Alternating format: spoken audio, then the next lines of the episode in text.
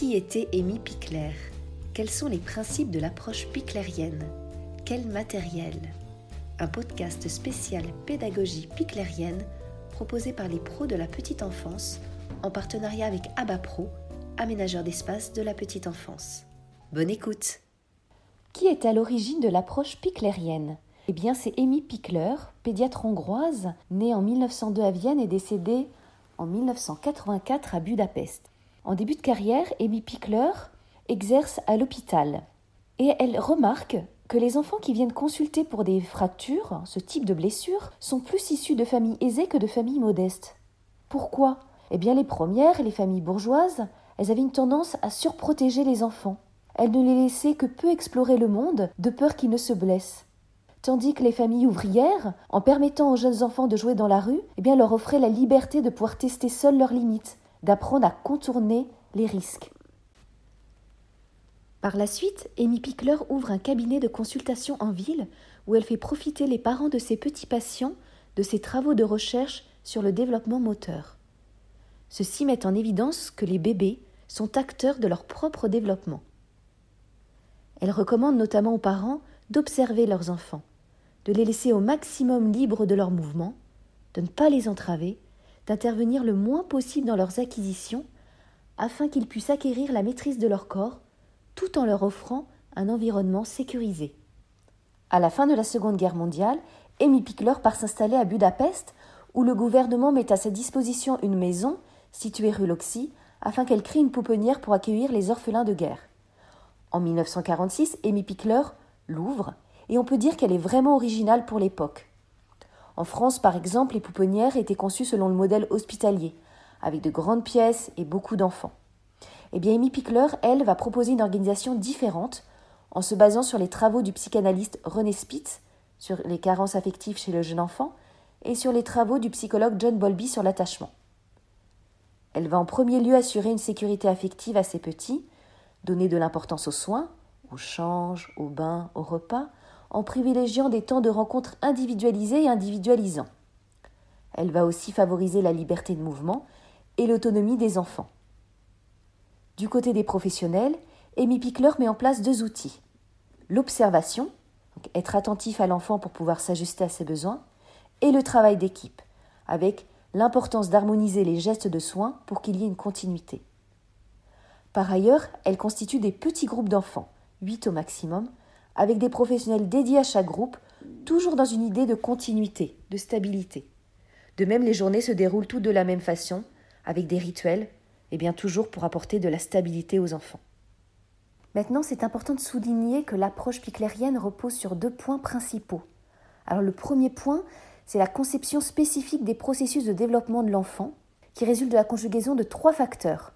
la maturation du système nerveux, bien, il faut laisser à l'enfant le temps de sa maturation pour que ses capacités puissent apparaître, l'importance de l'environnement, entourage, espace, matériel mis à disposition, qui va permettre ou pas l'émergence de toutes les potentialités de l'enfant, et l'importance de l'activité propre de l'enfant qui va lui permettre de construire ses connaissances. L'autre point, eh c'est la prise en compte de la spécificité du bébé, de sa grande dépendance vis-à-vis -vis de son entourage pour satisfaire ses besoins vitaux. Avant de parler des grands principes de cette pédagogie, c'est important de préciser qu'elle peut être appliquée en famille, mais aussi de façon spécifique en institution. Elle va donc se décliner en fonction des environnements. Quels sont les grands principes de cette pédagogie? Alors on a parlé euh, tout à l'heure de, de, liberté de mouvement. Eh bien voilà, c'est le principe de motricité libre qui est aussi euh, lié à l'activité autonome. Donc l'idée là de cette motricité libre, c'est de comprendre que l'enfant il est capable de construire ces différentes étapes motrices sans intervention directe de l'adulte. Donc c'est essentiel de laisser l'enfant se mouvoir librement, de le laisser exploiter ses capacités en lui laissant du temps. Amy Pickler expliquait que c'est tout à fait normal qu'il y ait des rythmes d'acquisition différents selon les enfants. On le voit, certains enfants vont marcher entre 9 et 10 mois, d'autres beaucoup plus tard, vers 18-22 mois. Concernant l'activité autonome, eh bien là c'est avoir conscience que l'enfant est capable d'initier une activité. Il construit son savoir sur les objets et développe sa pensée à travers son activité. Les adultes ne vont pas lui proposer une activité, mais un environnement avec du matériel varié qu'ils ont préalablement choisi. Et l'enfant de par lui-même, de sa propre initiative, il va venir piocher dans cet environnement. Donc là, ça va être important qu'il expérimente, il va tâtonner, il va répéter. Autre principe phare de l'approche piclérienne, c'est l'importance du soin. Donc Amy Pickler avait une conception éthique du soin. On va prendre soin de l'enfant en le rendant acteur. Donc on utilise ses capacités qui se développent peu à peu pour qu'il soit partenaire de l'adulte. L'enfant est un sujet de soin et non un objet de soin. Donc on va mettre en place des techniques pour respecter la dignité de l'enfant. Ainsi, lorsque l'on touche son corps, on sollicite sa participation son accord. Les gestes doivent être doux, il faut prendre son temps, et l'adulte lui explique et commente ce qu'il fait. Ces temps de soins sont des temps privilégiés de rencontre entre le professionnel et l'enfant, de vrais moments de rencontre individuelle. L'autre principe incontournable de l'approche piclérienne, c'est la référence, ou comment assurer la sécurité affective des enfants hors du milieu familial. Si on l'applique dans le cadre d'un établissement d'accueil du jeune enfant, on va faire en sorte que chaque adulte prête une attention privilégiée et continue à 4, 5 ou 6 enfants maximum. Cela permet d'être plus attentif aux émotions et besoins de l'enfant, de mieux le connaître. Lorsqu'elle est présente et disponible, la personne de référence donne les soins à l'enfant. Toutefois, en cas d'absence, elle a des relais connus par l'enfant et les parents. Et elle est responsable des transmissions concernant l'enfant auprès des relais. À noter que si l'on veut offrir des repères à l'enfant, de la stabilité, il est nécessaire qu'au sein d'une équipe les postures professionnelles soient identiques, harmonisées. Au final, la personne de référence est garante de la continuité du prendre soin de l'enfant. Nous avons évoqué tout à l'heure l'importance de l'environnement dans l'approche piclérienne et notamment du matériel. Il s'agit du matériel utilisé aussi bien pour le soin de l'enfant, lors du change ou du repas par exemple, mais aussi du matériel mis à disposition du jeune enfant. L'objectif de ce matériel spécifique est de favoriser la motricité libre, de ne pas entraver les mouvements de l'enfant, mais aussi de favoriser l'activité autonome de celui-ci. En voici quelques exemples.